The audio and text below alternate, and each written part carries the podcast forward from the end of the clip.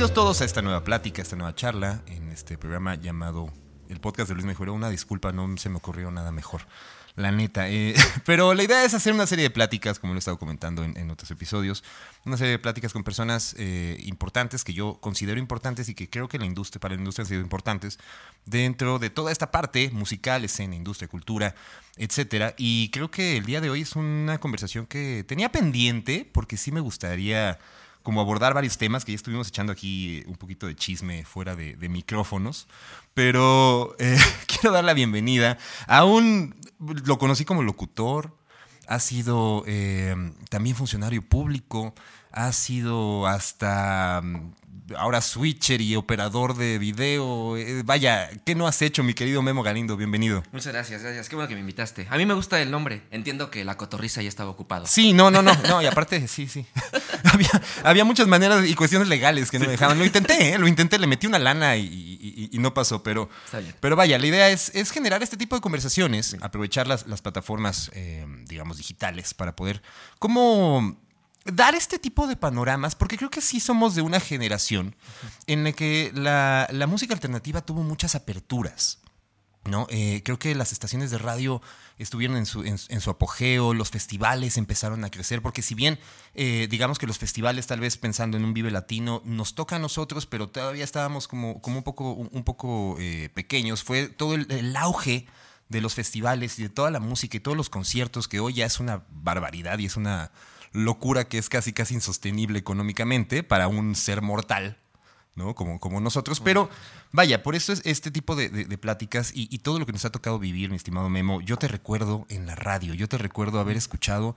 Yo era un, eh, digamos, como una escucha recurrente de reactor. Salía, me acuerdo que estaba en la, en la carrera y salía de, de- en la noche. Y me tocaba poner, eh, el programa era eh, que estabas con Luis, con Luis Sí, Pérez. hispanoparlante. Hispanoparlante. Estaba pensando en interferencia, pero ese era Miguel Solís. Exacto. No, empecé ahí con Miguel, afortunadamente. eh, Miguel fue mi, eh, quien me dio la primera oportunidad al aire, pero yo llegué a Reactor haciendo mi servicio social en el programa de Rulo, en Antisocial, cuando estaba el Insopor. El- la verdad es que el, el redactor más bonito que yo he conocido. Estaba el Insopor, estaba Elvira Liceaga, estaba Eric Martino, Yatzil Risk. Sí.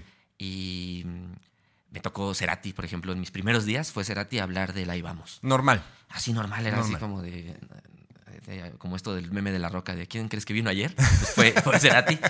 Y, y siempre me, me- me tocó ese reactor y, y, pues eran otros tiempos. A fin de cuentas, no existían redes sociales. Me tocó ahí la nas- el nacimiento de Twitter. Ok. Todos de repente estaban. ¿Ya viste lo que está ¿Qué habrá sido? sucediendo con Twitter? ¿2004? ¿2005? Yo entré en el 2005, en principios de 2006. entré, 2006. Porque veníamos del, venía reactor del primer aniversario, Ujú. que era- fue en noviembre de 2005. Hice todos mis trámites en noviembre, pero entré ya hasta enero. Y estuve haciendo servicio social seis meses, después estuve trabajando gratis, como, como casi todos lo hicieron en reactor. Y yo creo que ya un año después me empezaron a pagar, empecé a llevar el turno de productor, bueno, el puesto de productor Ujú. Y aparte era locutor con, con Miguel Solís, porque en la mañana no, era, no, no, no me prestaban los micrófonos con Rulo. Pero fíjate, iba, salía del servicio social, me iba a trabajar, yo trabajaba en Luz y Fuerza del centro. Ok. Mi papá es jubilado, entonces yo, tra- yo trabajaba ahí desde bien chavillo. Y después eh, me iba a la universidad y en la noche regresaba a hacer el programa con Miguel Solís, que ahí sí podía hablar un poquito y demás. Sí, sí tenías, sí tenías como bastantes eh, Sí, participaciones, sí me acuerdo. Sí, sí, sí. Después ya cambiaron las cosas. A Miguel le dieron interferencia a una estación de AM, en donde me, me invita a producir. Y la pasamos muy bien, era una apuesta súper fuerte. Sabíamos que las redes sociales estaban haciendo, no sabíamos que YouTube iba a ser el éxito que es ahora.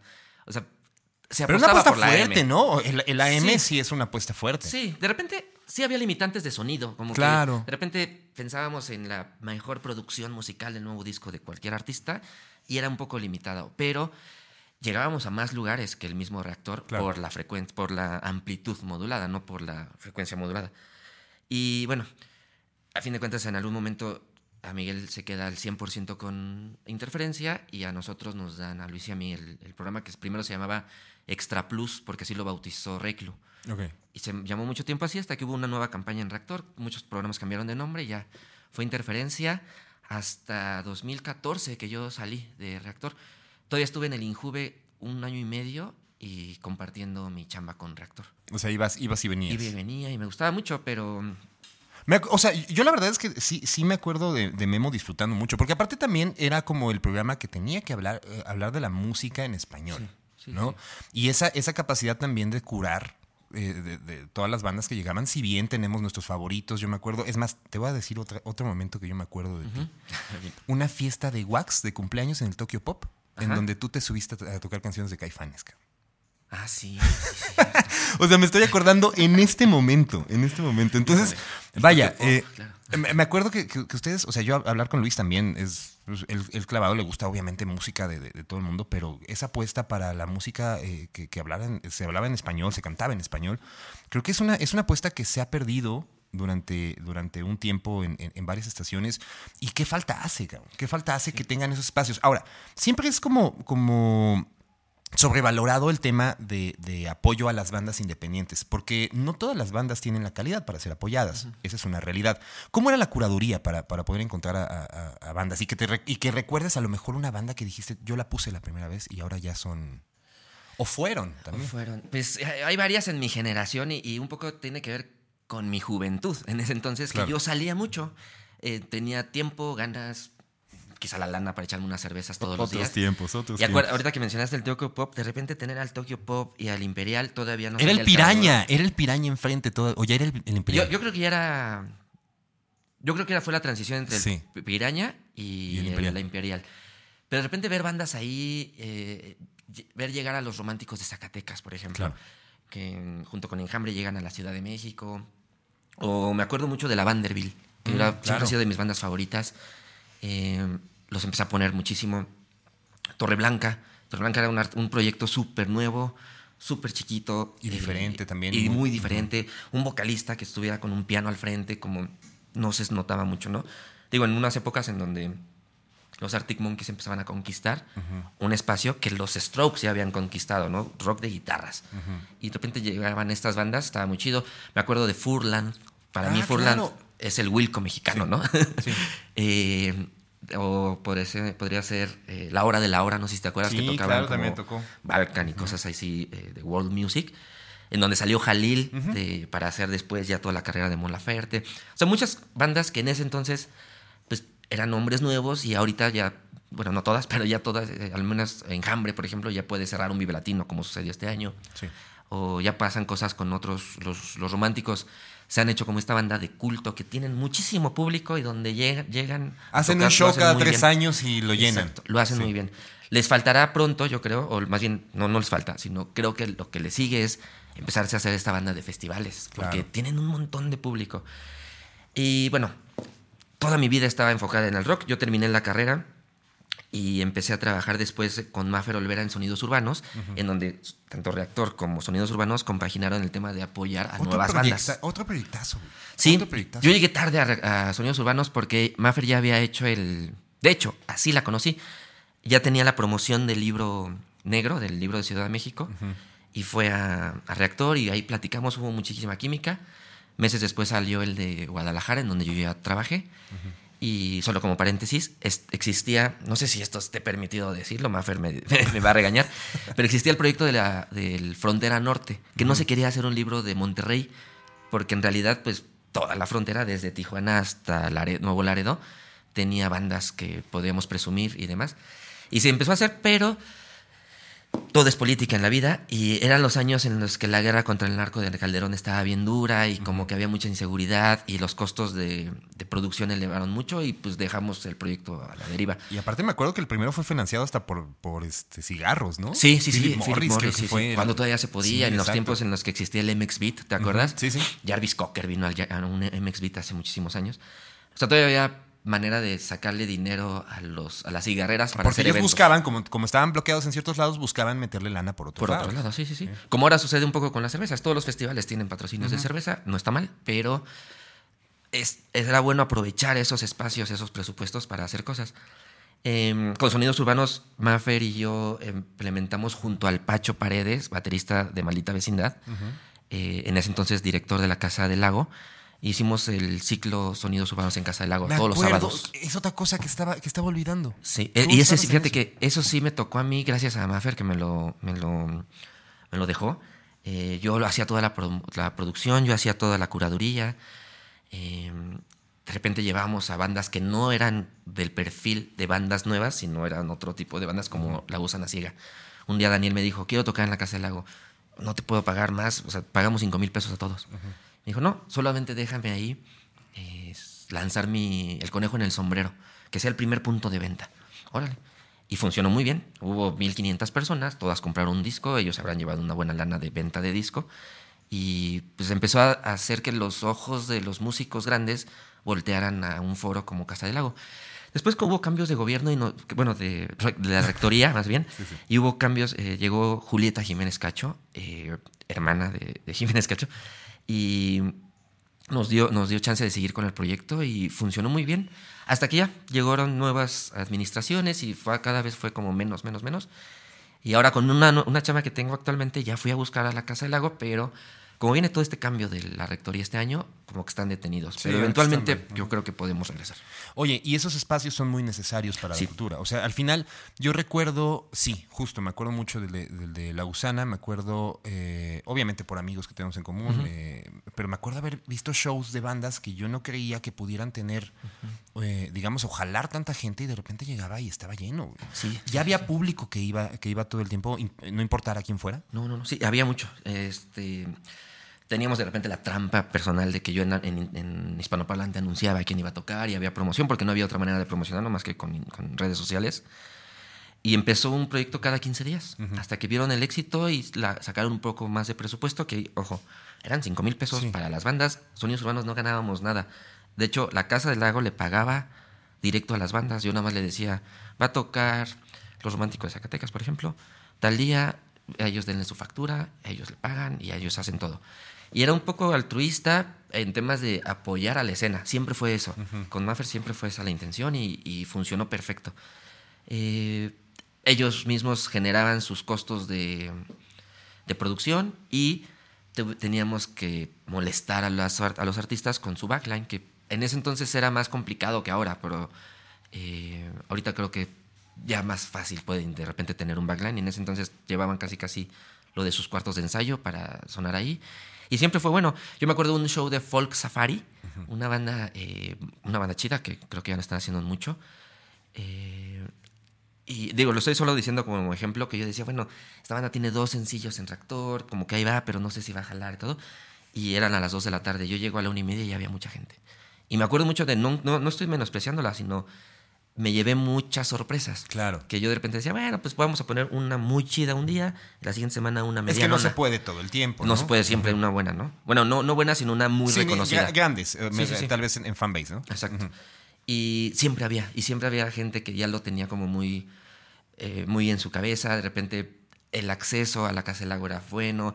Había excursiones, me acuerdo mucho que ponían de, vamos a ir a, a Casa del Lago y después nos vamos al zoológico. Y había unos clubs de fans, por ejemplo, se llamaban los... Eh, ay, no recuerdo si eran los daltónicos de enjambre o los amigos de enjambre, que hacían esto como de llegar, a apoyar a otras bandas, y después hacían su excursión, su picnic, todo, y veía mucho que había fotos de las redes donde se veía el concierto y después se veía su picnic en la tardecita en Chapultepec.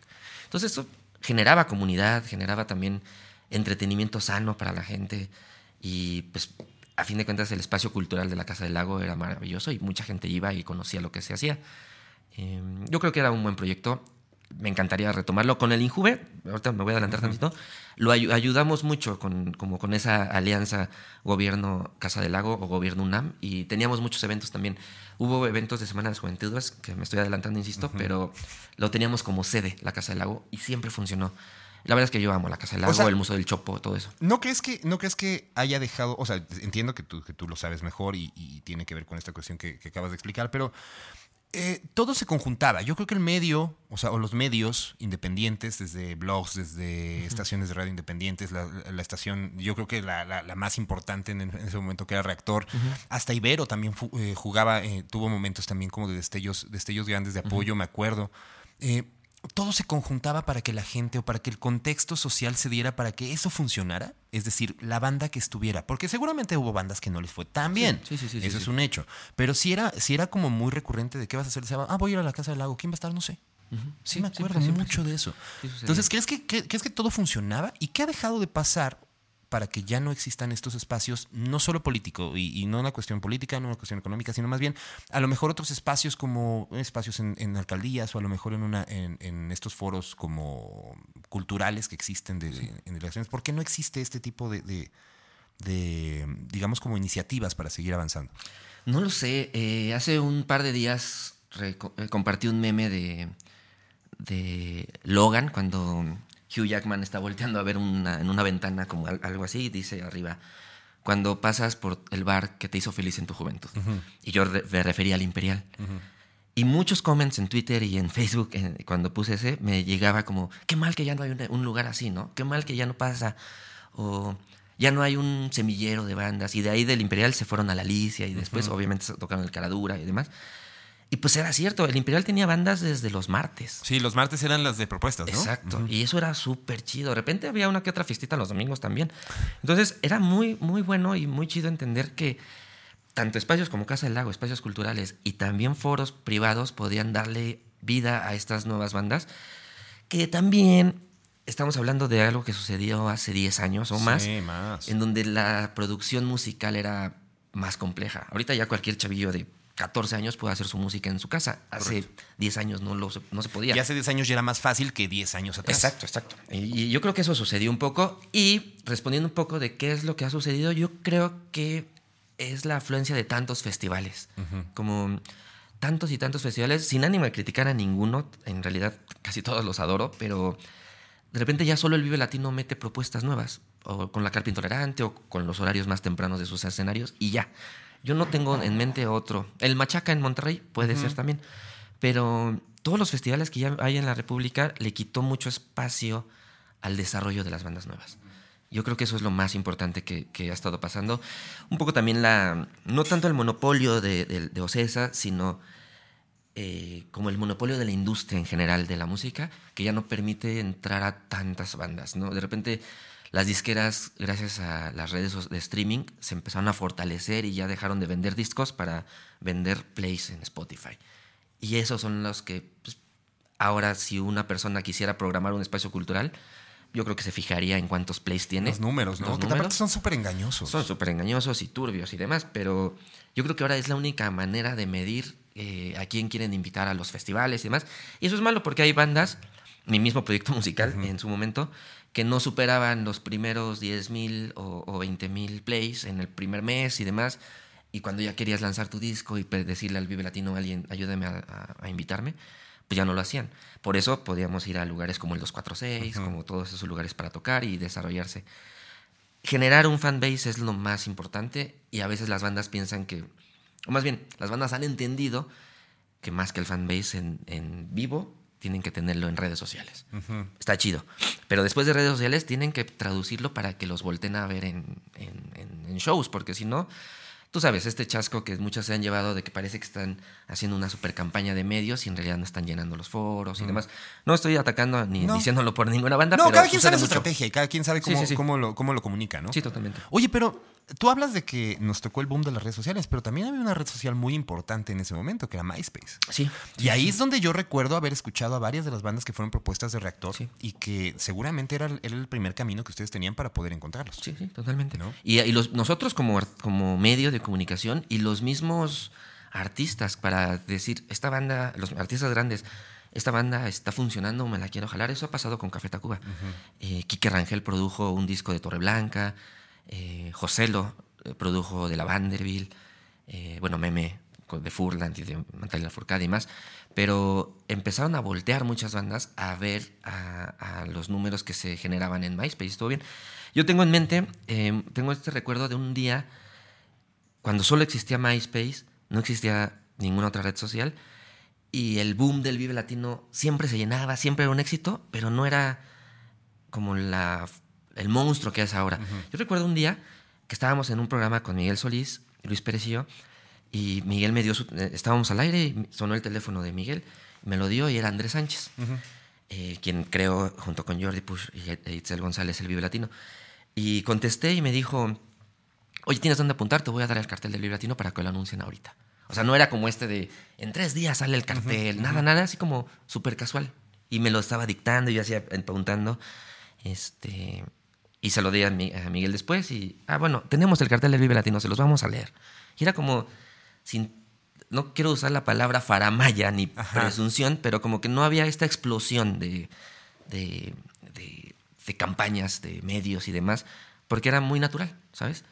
Y los medios creo que así se fueron a fortalecer, sin redes sociales, claro, hasta que llegó ya como este monstruo que superó a muchos medios de comunicación, que superó la misma estrategia de comunicación de los festivales y pues ahora ya todo lo dicta. hoy, al día que estamos grabando esto, salió el Tecate Península en todos lados y ya se hizo una explosión y qué bueno que va a llenar tanto en, la región y qué bueno que va a haber bandas de este lado que van a ir hacia allá, pero pues era, eh, quizá era, la palabra para definirlo era muy inocente, eh, tanto el medio que era reactor como los festivales eh, y, todo lo que explotaba. la audiencia, yo creo también. Y la audiencia que este, estaba un poco más con el oído abierto y no había la guerra en la que todos hemos participado de, juzgar a, las cosas en Twitter y juzgar a las bandas y demás. Era todo muy inocente, ¿sabes? Eh, un poco estoy resumiendo la historia de las redes sociales que nos han hecho súper malos. Sí, totalmente. Pero antes era todo muy, muy, muy en paz. Y sucedía, sucedía muy bien. Y pues de, esta manera se empezaron a hacer muchos festivales y yo creo que tiene sus cosas buenas, ¿no? Y sus cosas malas. Lo bueno es que hay mucho para ver en vivo. Lo malo es que a veces no entran todas estas bandas que valdrían la pena. Poco a poco se están haciendo de nombres y ahí va. Creo que va es que Al, final, al final Vive Latino era, era el espacio para ver a las bandas grandes, pero era el espacio también para ir a conocer y estar desde temprano y, andar rondando desde, desde todos los, los escenarios. Pero también yo creo que existía este apoyo de, los medios y voy a, voy a plantear en Reactor. Yo siempre participé en medios independientes. Yo tuve una estación de radio por internet hasta 2010, eh, hice algunas, algunas sesiones, estuvo, eh, estuve como involucrado en la parte de los medios, pero me queda muy claro, no era Reactor. Reactor era quien tenía el peso, quien podía poner a María Daniela cinco veces seguidas. Y la gente de decir, ah, qué mala canción. Es más, me acuerdo de otra, la, de Mario, la de Muchacho Satánico. por, ejemplo, por ejemplo. Pero aún así existía esa repetición y de repente tú ya lo veías en el, en el cartel del Vive y decías, ah, este es el del muchacho satánico. Porque existía esa referencia. Reactor era, era no quien marcaba la pauta, pero quien sí daba a conocer los proyectos. Creo que ese es, ese es un punto. A lo mejor con el boom de todos los medios. Y creo que también eh, se, se, empezó a dar como este, este boom donde el Vive Latino de repente ya eran, ya eran las conferencias de prensa y de repente llegaban medios que no conocías y que nada más se inscribían por, ir por sus dos boletos. Y empezaron como a papachar a todos esos medios y de repente ya era lo mismo, ya nadie, ya nadie tenía el peso porque ya lo había anunciado alguien más o porque ahora lo filtraba tal. Y, creo que existe, existía esa parte. Creo que el reactor sí era un, un, parteaguas en, en, ese aspecto. Y para que el semillero de las bandas, ¿no? que ya habían tocado en el circuito tal vez Roma Condesa, que ya habían encontrado como su camino, llegaban naturalmente al sonido a través de la estación, generaban audiencias y ya podían estar en un video latino. Creo que, creo que eso, es, eso es lo que se ha perdido. ¿Cómo y por qué? Creo que lo sabemos, pero tampoco es, es, el meollo del asunto. Pero la cuestión de los festivales que estás, que estás mencionando creo que es algo importante. También creo que la sobreexplotación de festivales llega a un punto en el que Vive Latino ahora no compite contra Vive Latino, porque todos esperábamos el Vive Latino y todos podíamos comprar sin conocer el cartel. Totalmente. ¿No? Sabíamos que nos lo íbamos a pasar bien, sabíamos que íbamos a encontrar bandas que nos gustaran, sabíamos que, íbamos a conocer bandas que, nos iban a gustar, que eran los próximos eh, éxitos de, de tiempo. Pero ahora compiten contra un montón, sí. Un montón. O entre ellos mismos. El otro día veía unos tweets que decían, cuando vino este festival en marzo de los vampiros, eh, de Smashing ah, Pumpkins, sí. Eh, decían, no, pero ¿por qué hacen ese festival en donde hacen el Vive Latino? A mí me gusta más en la Curva 4. O sea, como es el mismo venue, nada más de qué lado lo haces y ya la gente empieza a decir dónde le gusta más. Está muy bien, pero ya la gente empieza a tomarse como adueñarse del gusto que tiene, ya no era como antes, como bien dices, de no me importa quién toque, pero yo quiero estar ahí. Ahora ya es un poco más selectivo, ya la gente dice, no me importa si Vive Latino tiene Red Hot Chili Peppers, prefiero ir al Ceremonia, donde va a ser en otro venue, con otra producción, con otros artistas, aunque toque Rosalía, no, no pasa nada, pero ya es eh, como que hay mayor amplitud. Y también está chido que tanto las redes de streaming y redes sociales han hecho que nuestro espectro musical siempre se, se logre ampliar, ¿no? A mí me tocó la época en donde tenías que ir al Chopo a conseguir un disco pirata de una banda española que no más no podías encontrar, ¿no? La Casa Azul, por ejemplo. Casi nunca había discos en México de la Casa Azul, tenías que ir al Chopo.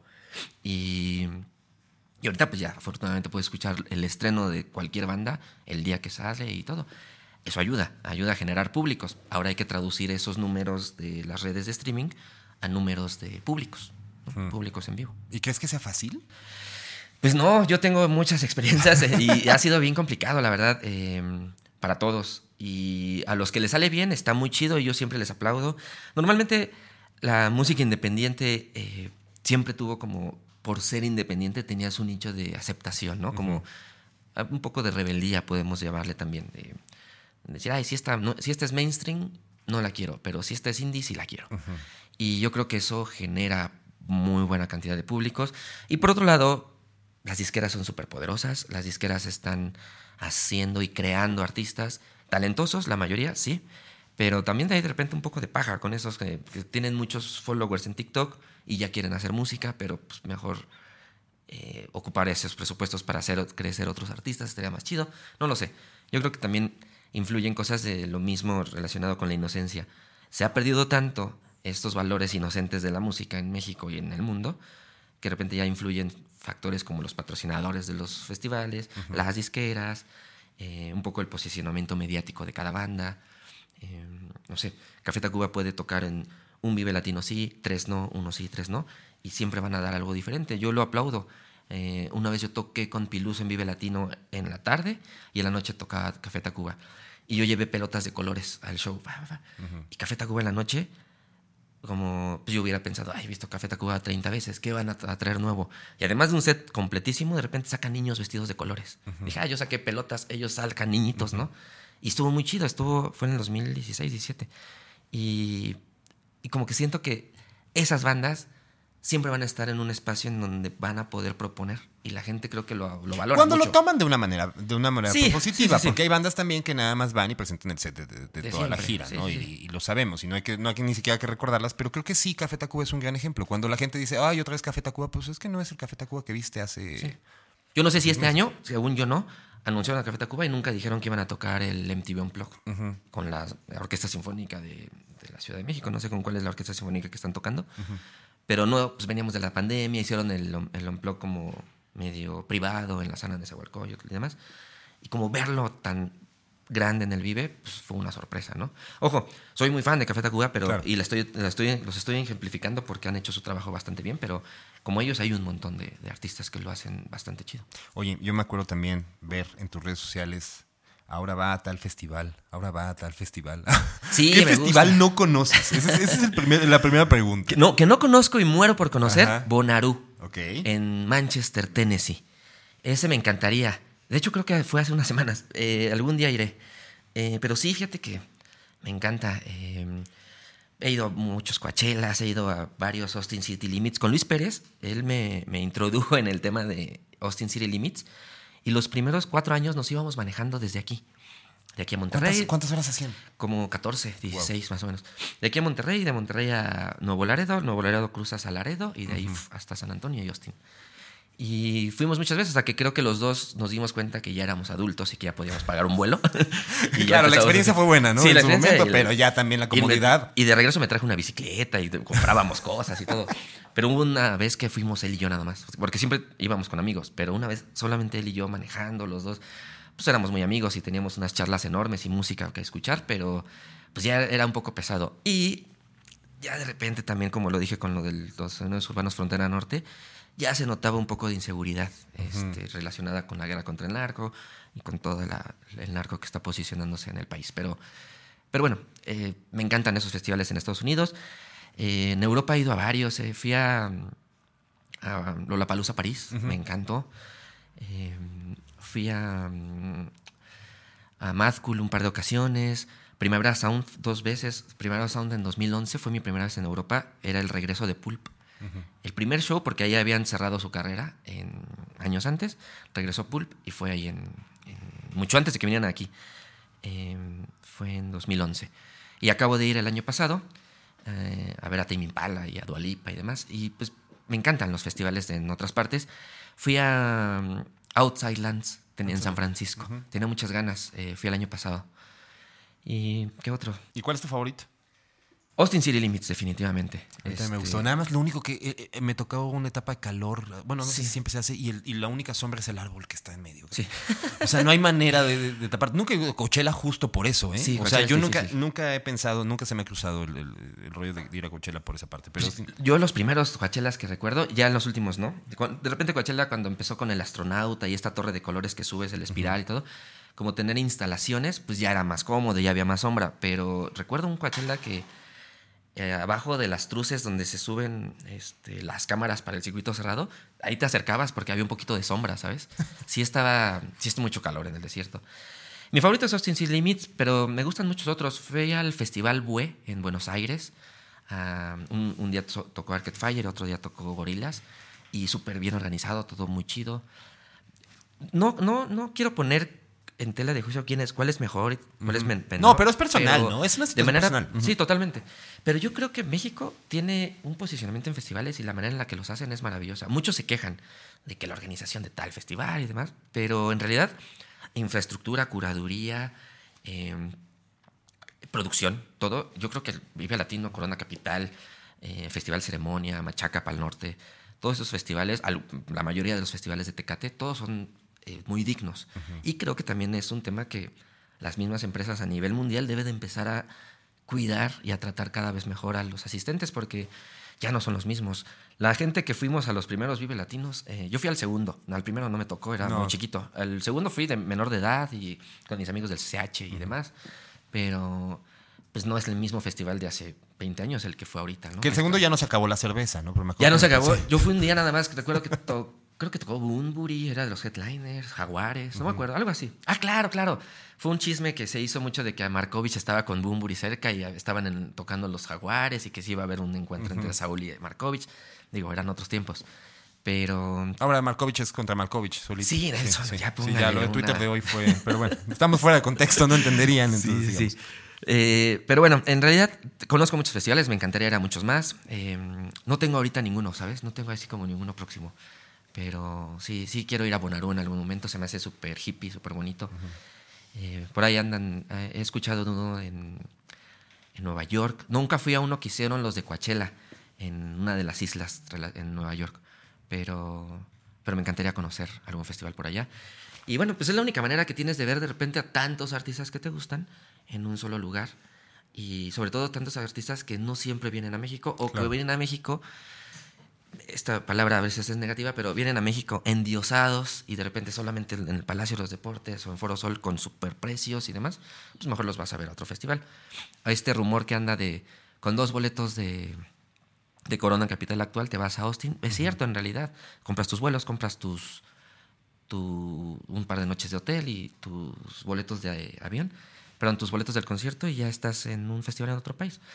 Ese tipo de cosas a veces creo que le pegan un poquito de manera negativa a los festivales de México, pero yo no dejaré de defenderlos porque son muy dignos, muy dignos y la gente creo que se la pasa bien. en Oye. Pero, pero aparte de eso, ya hablaste como tu parte de fan, que es algo, algo increíble. O sea, la gente que nos dedicamos a la música también, o sea, es, es, es esa parte. Cuando pierdes el rollo de ser fan, eh, mesuradamente hablando la palabra fan, pero cuando, cuando dejas de, de- de- de emocionarte por ir a un, a un concierto, cuando dejas de emocionarte por escuchar una nueva banda, pues en ese momento ya realmente creo que perdiste eh, la, la- la situación o el camino de seguir en la, en la parte de la música.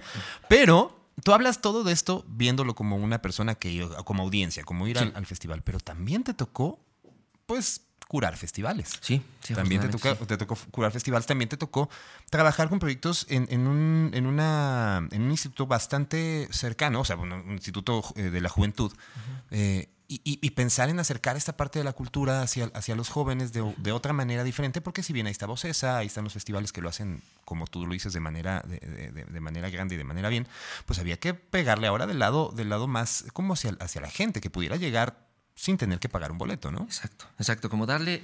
En Injuve había muchas maneras de trabajar, había muchas maneras de hacer cosas, pero lamentablemente en las épocas de. Pero a ver, ¿cuándo entras? En- Yo entré en el 2012, cuando gana eh, la jefatura de gobierno Miguel Ángel Mancera. Eh, hicimos un trabajo previo para que nos invitaran, invitan a Máfera, es la directora general. Yo soy director de vinculación y enlaces estratégicos, decía mi tarjeta, que en resumen era yo quien manejaba los programas sociales para echar a andar actividades en el INJUVE. El INJUVE históricamente lo funda, lo promueve en la Constitución Cuauhtémoc Cárdenas cuando es jefe de gobierno, pero hasta el gobierno de AMLO ya se crea poniéndole ya una oficina, un, presupuesto, programas sociales dirigidos a, jóvenes y demás. Y con Marcelo Ebrard se cierra como la gran estrategia de apoyar a los jóvenes. Pero no dejaba de ser un instituto que trataba a los jóvenes como los pobrecitos que nadie los pela, pobrecitos niñitos, pobrecitos, o sea, como eh, muy eh, como una manera de consuelo de, ay, como no hay actividades para jóvenes, les voy a poner un injuve. Eso era la manera en la que lo, lo trabajaron. Y cuando llegamos, Mafri y yo, y con un equipo maravilloso, eh, empezamos a trabajar a dignificar un poco a estos jóvenes y a entender mucho que, aunque se escuche trillado, sí son el futuro del país. Y si el futuro del país está viendo la casa de los famosos el día de hoy, pues entonces el futuro está. Oye, déjame te digo que yo sí la veo. ¿eh? no, no, y voy a hacer un paréntesis, porque lo ves en VIX, porque tú me compartiste tu cuenta de VIX para que yo viera el documental de Paco Stanley. De Paco Stanley, que no hemos hablado de eso, pero. Sí, lo vamos a hablar. No, no creo que sea interesante hablarlo aquí. No, no, y yo tengo ese tema como de. Yo soy fan de las películas de Avengers y me gusta el cine eh, palomero, pero me gustan las películas de Vincent Gallo también. Y, ¿sabes? Eh, me gustaba ir a la Cineteca, me gusta ir al Cinemex de Reforma, de Casa de Arte. Pero eh, vi Oppenheimer muerto de así de, emoción y vi Barbie igual, pero eh, yo creo que no hay que menospreciar a los jóvenes, son, son muy inteligentes. Es que justo creo que, creo que acabas de dar todo un panorama que tú tienes la oportunidad de elegir tal vez por el contexto. Ahora, en este gobierno se le habla de los privilegios. Somos privilegiados en, muchos aspectos de poder elegir la Casa de los Famosos, pero también poder elegir una serie en HBO, también poder elegir lo que queramos. Y creo que eh, en, este, en este caso los jóvenes también tienen que ser orientados a tener toda esta gama de opciones para poder decir, bueno, a mí me gusta esto, pero también puedo ir a ver una orquesta sinfónica, a lo mejor puedo ver tal cosa. Me guste o no, eso ya será después, pero por lo menos tuve el acercamiento a, no me contaron. Y creo que eh, también en los programas sociales hay, cosas que se hicieron maravillosamente en, ese, en esa gestión. Y creo que ahí es donde, donde se empieza como a, dignificar, yo creo que esa es la palabra, dignificar a las juventudes. En 2012, el 12, de, el 12 de agosto en primer lugar, es el Día Internacional de la Juventud. En el 12 de agosto del 2012, eh, yo ayudé, tenía una relación con una de las chicas de la Vanderbilt, después de que los puse y que los, los hice famosos, y, ya después ya nos enamoramos y bla, bla.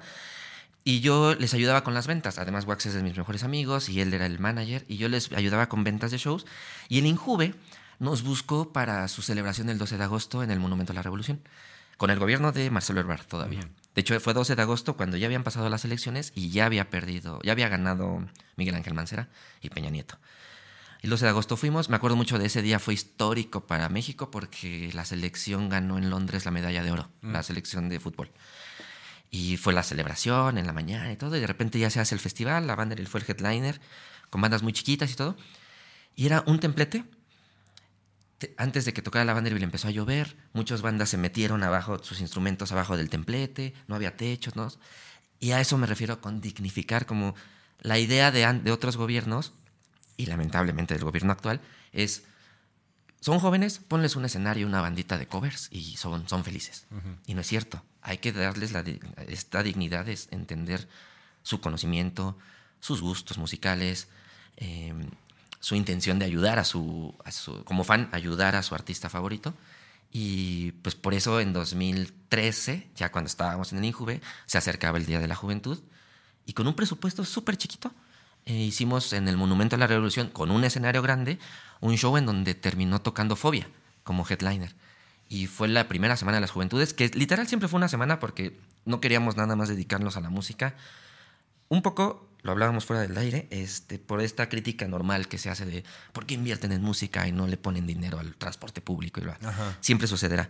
Pero también era porque eh, era tan grande el trabajo en el Injuve y tantos espacios como la Casa del Lago, el Museo del Chopo y demás, que empezamos a hacer una semana de actividades y de conferencias y de todo tipo. Había hasta competencias deportivas en el primer año.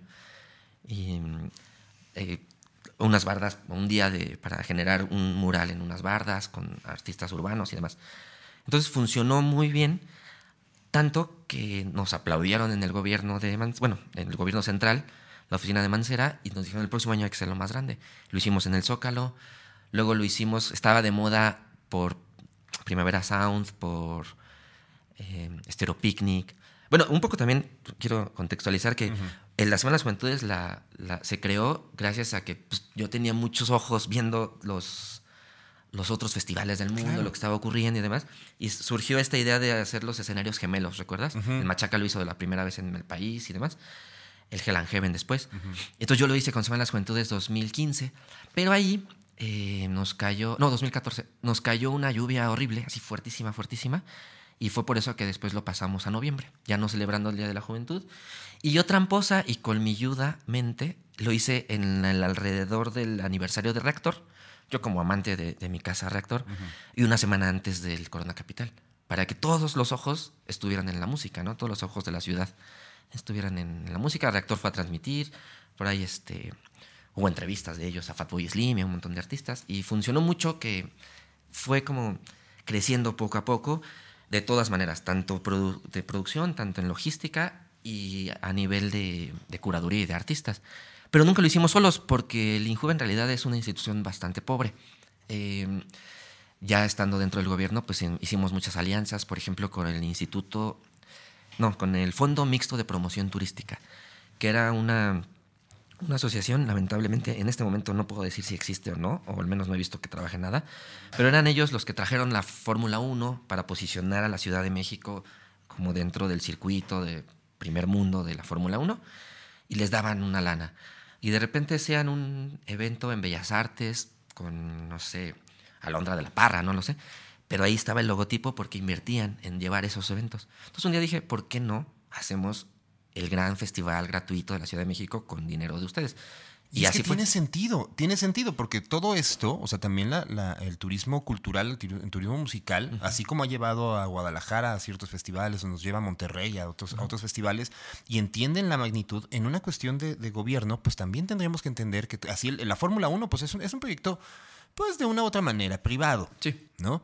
Pero en cuestiones como la Semana de las Juventudes me parecía muy claro. Mucha gente, a lo mejor de la periferia por lo menos, ¿no? De Puebla, de Querétaro, de, Estado de México, venían a, esos festivales.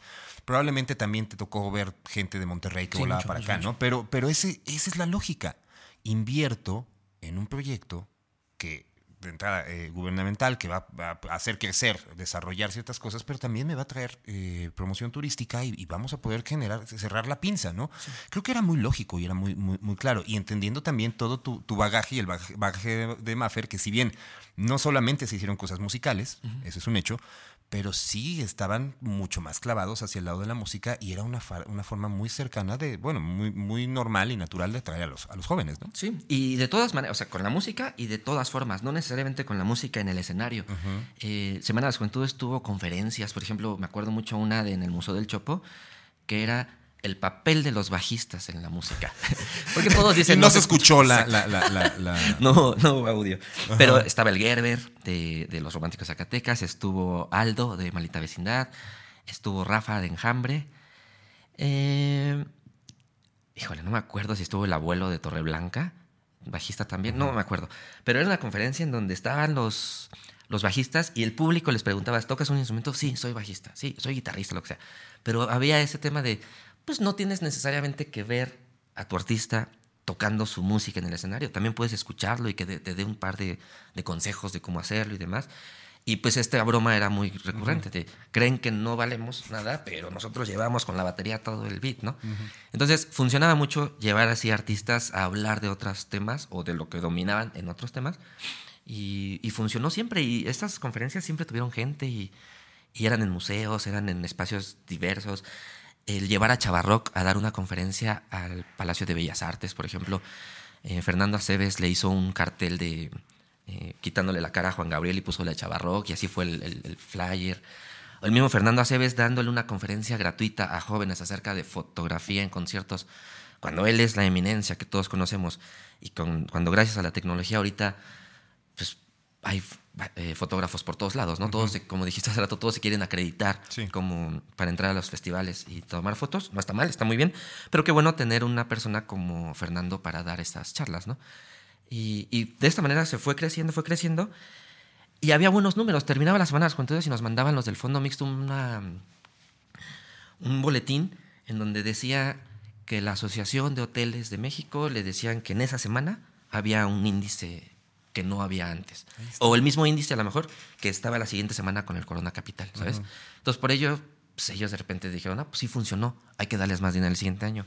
Por eso el siguiente año hubo un Fatboy Slim, Caifanes, Ilia Kuriaki, bandas un poco más de, nivel. Pero también había propuestas. Siempre, siempre, siempre. nunca, hubo, nunca dejó de haber propuestas. Después hubo un momento en el que me apañé la eh, la Plaza Santo Domingo. Santo Domingo, sí. Porque yo decía, bueno, es un festival, pero no podemos tener un escenario. Aunque tengamos conferencias y cosas, necesitamos otro escenario. Y un poco también para quitarle la carga a bandas nuevas que tocaran a las 2 de la tarde en un zócalo que por aunque llevaran 3.000, se iba a ver vacío. Esos 3.000 en, en Santo Domingo se veía llenísimo y le daba un poco más de, de realce al acto de cada banda. Y de ahí llevé un montón de grupos súper nuevos, súper pequeños, que a la fecha están tocando y están haciendo cosas. Y siempre hubo presupuestos para eso. Quizá el Injuve pagaba a esos artistas más chicos, mientras el Fondo Mixto de Turismo eh, le pagaba a los grandes headliners. Pero les pagaban. Es que yo también no solo dignificaste, obviamente, a las juventudes, que era tu, principal eh, objetivo, pero también a las bandas. Sí. O sea, muchas, ¿cuántas, ¿cuántas veces no han habido festivales en el Zócalo de lo que sea y de repente hay muchas bandas y lo toman porque es la oportunidad de. Y efectivamente, a lo mejor hay dos mil personas que fueron porque comenzaban las actividades de algo, pero que tampoco están poniendo atención. ¿no? Y aquí sí era una situación de poner atención y sí era una, cuestión de por la música y se dignificaba mucho también a los talentos. Pero quiero también hablar de algo, de algo que, se sonaba mucho, ¿no? Porque ese es, es un hecho. A, todo mundo, todo mundo habla de cómo le va en la feria, dirían, dirían mis padres. Y también yo escuchaba mucho ese rollo de no, es que tocar en las semanas juventudes es difícil porque no soy amigo de Memo. Sí, sí, sí, seguro. O sea, neta, neta, yo escuchaba eso y decía, bueno, pues entonces hazte amigo de Memo. No sé si sea la realidad, güey, pero, pero creo que es, esos, esas excusas de cómo el mexicano siempre trata de, ¿cómo decirlo? Como de escudarse en no me está yendo bien porque, pues es que no soy digno porque lo que sea. ¿Cuántos amigos y cuántos enemigos te hiciste en el camino? Muchos, enemigos un montón a la fecha, ¿eh? Sí. Gente que ni conozco y de repente ahí me encuentro y sé que son mis enemigos, lamentablemente. Y más porque pues, he criticado a, los gobiernos actuales, pero en ese entonces hubo muchísimos enemigos. Eh, sí, sí invitaba, sí invitaba a mis amigos, ¿sabes? Invitaba a mis amigos, pero en realidad invitaba a la gente que veía que estaba trabajando. Yo soy, tengo mucho, mucho, mucho eh, esta ideología de que pues, cada quien merece el lugar que, que merece por su trabajo, por lo que estén haciendo ahorita hablábamos de los foros, a lo mejor no iban a tocar a foros culturales y no iban a la explanada de la alcaldía a llenar, pero sí tocaban un martes en el Imperial y sabías que se llenaba, o en el Caradura un sábado, un, viernes. Em, sí empezábamos a llevar esas bandas y mi oficina siempre estaba abierta, yo no, sé si mi teléfono estaba en mis redes, pero mi mail sí, yo recibía muchas propuestas y la no eran castigados, no quiero decirle que eran castigados, pero la mejor puerta de entrada a las Semanas Juventudes siempre eran los horarios temprano en la Plaza Santo Domingo. Porque pues eran los horarios que pues, todos querían ver a las bandas del otro lado, en el Zócalo. y también es una manera de mostrarse. Sí, sí, sí. De, demostrarse a ellos y, y, demostrarse ante el público que a lo mejor iba pasando. Lo mismo que pasa en, el metro, ¿no? O sea, en el metro están tocando y a lo mejor va pasando la gente, no en la misma cantidad, pero, pero creo que también es un momento para que las bandas digan, voy a trabajar para que por lo menos vayan más personas. Y aunque, y aunque les, les estemos pagando le estemos dando la producción, porque ahí sí no llevaban este, ni backline nada. Backline, nada. A un 60%, 70% les dábamos transporte. Al otro no, no por no cuidarlos nada, sino ahí sí literalmente por presupuestos no había para todos. Pero, por ejemplo, las bandas que tocaban después de las 5 era transporte seguro para los dos escenarios sí o sí, porque ya las calles del Zócalo ya estaban cerradas, ya no dejaban entrar a, tu, a tu chofer o tu camionetita con con tus instrumentos, ya necesitaban llevar con una, un transporte oficial. ¿no? Entonces, bueno, estos lugares siempre estuvieron ocupados por bandas nuevas y yo recuerdo muchos nombres de artistas. Silent Loon, por ejemplo, eh, tocaba como artista nuevo en Santo Domingo a las 3 de la tarde y le iba muy bien, porque yo veía que en el Caradura le iba muy bien. Y así como él, como ellos, perdón, había muchas, muchos grupos que siempre tuvieron su espacio. Y yo, ahorita lo mencioné, lo vuelvo a mencionar, este, ya casi no, antes salía mucho, ahorita ya no salgo tanto a ver bandas, pero antes... Pero tampoco hay espacios, ¿eh? No, no tiene espacios. Y yo antes tocaba, digo, ahorita he dejado de tocar unos años desde la pandemia, pero pues andaba tocando en Tlaxcala, ¿sabes? O me iba a Cuernavaca al Pit y ahí conocía una banda local que le iba bien abriendo o yo abriéndole. Y les decía, oye, pues las semanas con tres unas semanas o unos meses, ¿por qué no vas? Pues ya veo que estás haciendo cosas. La verdad es que casi, casi, este, si no tocan la puerta, pues no los voy a escuchar. Y, o sea, no, no voy a saber de ustedes, ¿no? Tenían que hacerse presentes y de esa manera conocí muchas bandas y muchas bandas han tocado ahí o tocaron ahí que ya no lo hicieron después como de manera profesional o como que se apagaron y demás, que es una manera muy natural de, de estar sobreviviendo a la música. Pero yo creo que intenté hacer el trabajo de la mejor manera. Maffer me daba la libertad al 100%. Eh, de repente ella me mandaba un par de bandas así, oye, me encontré a estos amigos o me hablaron estas personas, quieren tocar en Semanas Juntas, a ver si las puedes incluir, claro. Pero en realidad sí me eché la carga al hombro de intentar hacer una curaduría para todos, que todos estuvieran contentos. También un poco era el demostrar que se podía hacer un evento gratuito, grande, digno, sin pelearnos con Ocesa, porque no eran mis amigos. Es más, había bandas, había veces que me sentaba con la gente del Vive Latino para decir, este año voy a tener yo a las semanas con a tal artista, para ver si los desarrollamos y el próximo lo invitas tú al Vive Latino. O sea, sí hubo una. Es que es eso, la industria tiene que, tiene que girar, eh, digamos, como, como en torno a la industria, tiene que apoyarse la industria. Creo que eh, es, eso es algo que se ha perdido eh, desde los medios, desde. Em, o sea, no puede jalar Ocesa solo, porque a lo mejor ellos son los que, digamos, como que ganan o tienen, o tienen un poco más de beneficio económico, me queda claro. Pero también creo que todos tendrían que desarrollar esto, tendría que ser como, como un jugador de fútbol. ¿No? Siempre lo he pensado así. Como llega a, las fuerzas básicas y en las fuerzas básicas los empiezan a desarrollar, llega, llega un equipo, tal vez un equipo de segunda, un equipo de tercera, eh, y va, va, escalando y de repente ya hay oportunidad en la, en la primera división. Creo que es lo mismo. Es lo mismo en la parte de la música. Y tú lo que dices es, es, interesante porque creo que ahí es donde estaba todo vinculado. Y no es por un rollo nada más de tener buenas relaciones para ver qué saco después, sino es porque güey, a mí me conviene que, que, a ti te vaya bien porque entonces yo puedo jalar este talento que puede ser mi próximo headliner en cinco, seis años. Sí, ¿no? Y, donde voltean a ver, porque a fin de cuentas pensaban en, no sé, no van a llenarme el escenario tal en Vive Latino porque la gente tiene que ir solo a verlos a ellos, a, ese, a ese artista, ¿no?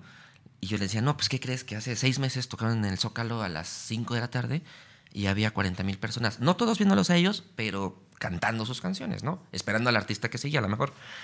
Pero eso funcionó y también me acuerdo que esos años eran bastante bonitos porque había muchos markets musics en el mundo, ¿no? Yo fui al BOM en Bogotá como tres ocasiones en donde te sentabas con gente de otros, de, bueno, de, Latinoamérica, pero a fin de cuentas era la gran reunión de los mexicanos porque a lo mejor aquí, por más que quieras, nunca nos vemos, ¿no? Y ahí de repente estaba Vive Latino, estaba Machaca, estaba Pal Norte y estábamos comiendo, nos hacían una comida, los, una comida como los colombianos a los mexicanos. Y ahí podíamos platicar y surgían estos de, oye, ¿códe les fue a, tal grupo en la Semana Santa? No, muy bien, es que los quiero invitar, pero como que no tengo el radar. Ah, mira, aquí te enseño videos o fotos. Entonces de repente me convertí en un promotor de un montón de bandas, pues porque les creí, en el, o sea, o me lo demostraron a mí y a mucha gente en, en la Semana de las Juventudes. Y digo, todo eso lo digo sin ánimo de protagonizar nada, solamente estuve en el momento indicado para poder hablar con estos grupos. O de repente había bandas que me decían, quiero tocar, pero este año no lo logro porque voy a hacer el Vive Latino. Hago el Vive Latino y hasta final de año hago la siguiente semana las juventudes. Perfecto. Yo, por ejemplo, me quedé con muchas ganas de tener a Zoé. Eh, o Café Tacuba quizá, pero un poco más a Zoé, que nunca ha hecho un zócalo y nunca había estado como en algo así, gratis, grande y demás. Eh, me hubiera encantado Panteón Rococó, que ya hizo una, hace muchos años un Panteón Rococó Santa Sabina, 20 eh, años quizá, pero pero yo creo que merecía esas bandas y ese público tener una alternativa a pagar festivales normales. Ese fue el origen siempre. Démosle un festival digno a los jóvenes desde el Instituto de la Juventud. Y con Secretaría de Cultura nos juntábamos, nos ayudaban y todo, todo muy bien. Se llama Julio Blasina, que llevaba todo el tema en cultura, que ahora está en Morelia, bueno, en Michoacán, y trabaja muchas cosas de cultura. Estaba Santiago Bem, que tenía una banda eh, Pescado Rabioso, o, Juguete Rabioso. Juguete Juguete Rabioso. sí, Juguete pescado pescado rabioso, es sí, de no. Argentina. Este Juguete Rabioso era muy de intolerancia y demás. Ellos estaban ahí en la Secretaría de Cultura y hicimos, sin conocernos, ¿eh? hicimos que nos voltearan a ver. Como, ay, el Injuve está haciendo eventos, no estoy diciendo más grandes, más pequeños, nada. Está haciendo eventos que están llevando gente. Estaban haciendo acercarnos". eventos. Es Sí. que ese es el punto. Estaban haciendo eventos, Sí, estaban sí. haciendo ruido. Estábamos haciendo ruido y nos voltaron a ver muchísimo y demás. Siempre cuidamos lo de las críticas que te decía de qué se podía hacer con ese dinero y que no, pues justificando que no era el dinero, eh, no, le- no nos desfalcábamos a nosotros mismos para pagarle una banda como Caifanes o Pixies y demás. Eso lo pagaba el turismo.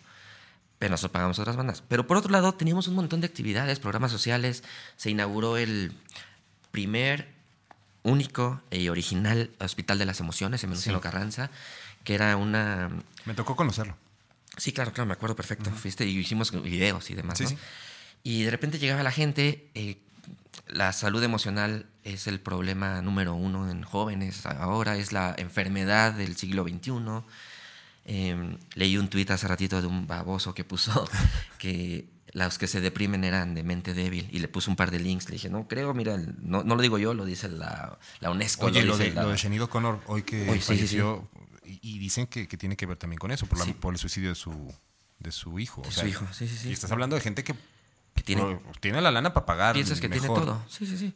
Sí, no, mucha gente que está deprimida. Alejandro Sanz hace unas semanas publicó claro. y, y- de- se abrió y demás y funcionó.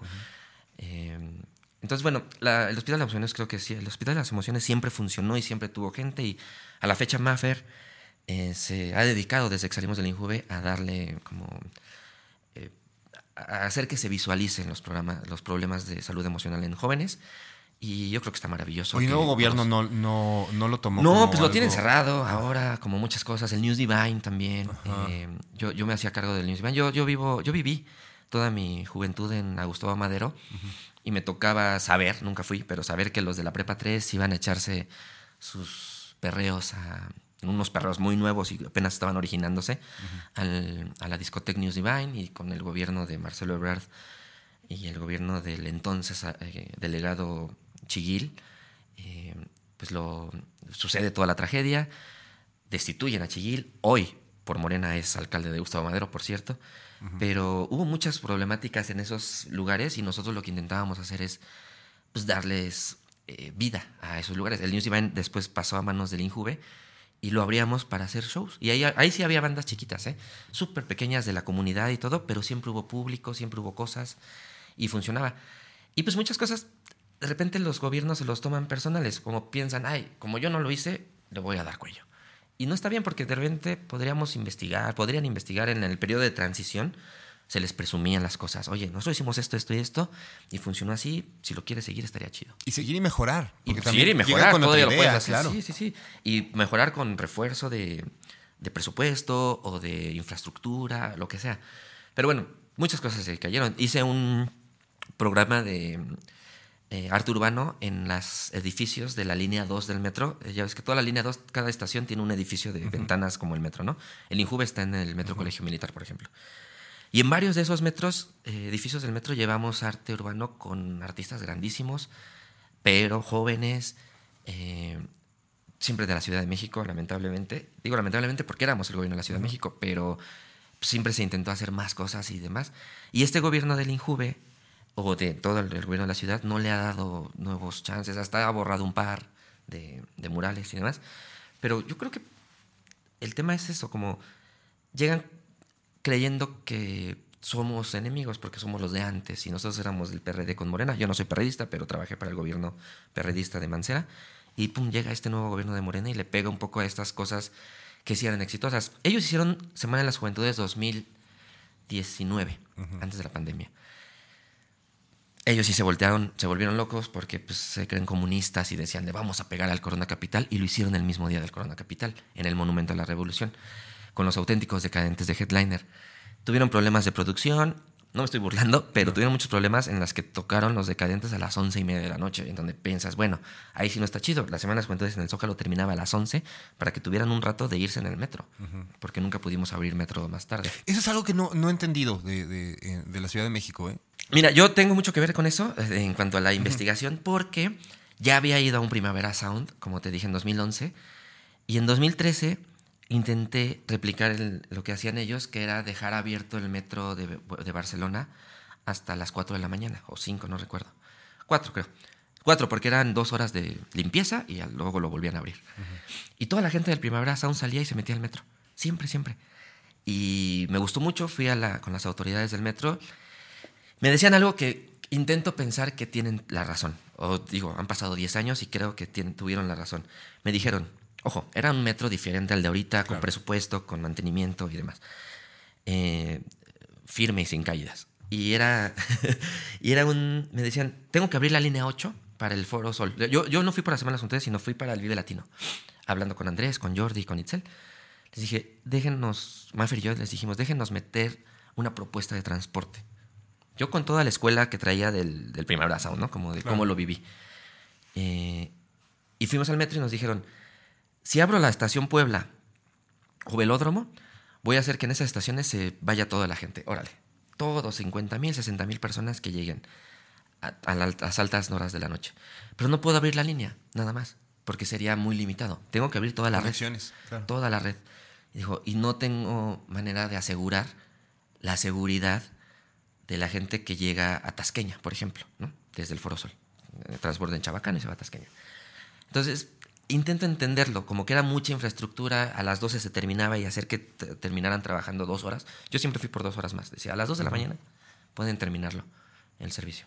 Nunca quisieron, pero ellos mismos nos ayudaron con RTP para crear el operativo de Regresa Seguro a Casa que al principio fue un caos eh, sobre Añil, pusimos todos los autobuses, hasta que después ya, cuando vimos los resultados y Ocesa se dio cuenta del gran, eh, de la gran ayuda que se estaba dando desde el gobierno de la ciudad, junto con la, con- bueno, la- el la ciudad con RTP, con el INJUVE y con el gobierno de la alcaldía Iztacalco, fue cuando deciden, deciden prestarnos la explanada del Palacio de los Deportes y se hacía un paradero como de indios verdes de un montón de transporte en donde todos los choferes tenían una cena pagada por Ocesa. No el Injuve porque no teníamos dinero, RTP no tenía dinero.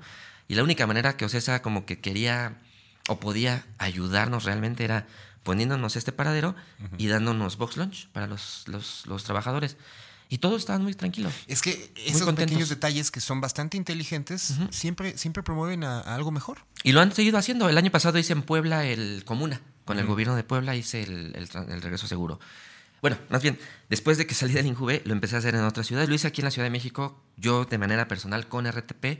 La primera vez invité al Injuve con la nueva administración, después ya no quisieron.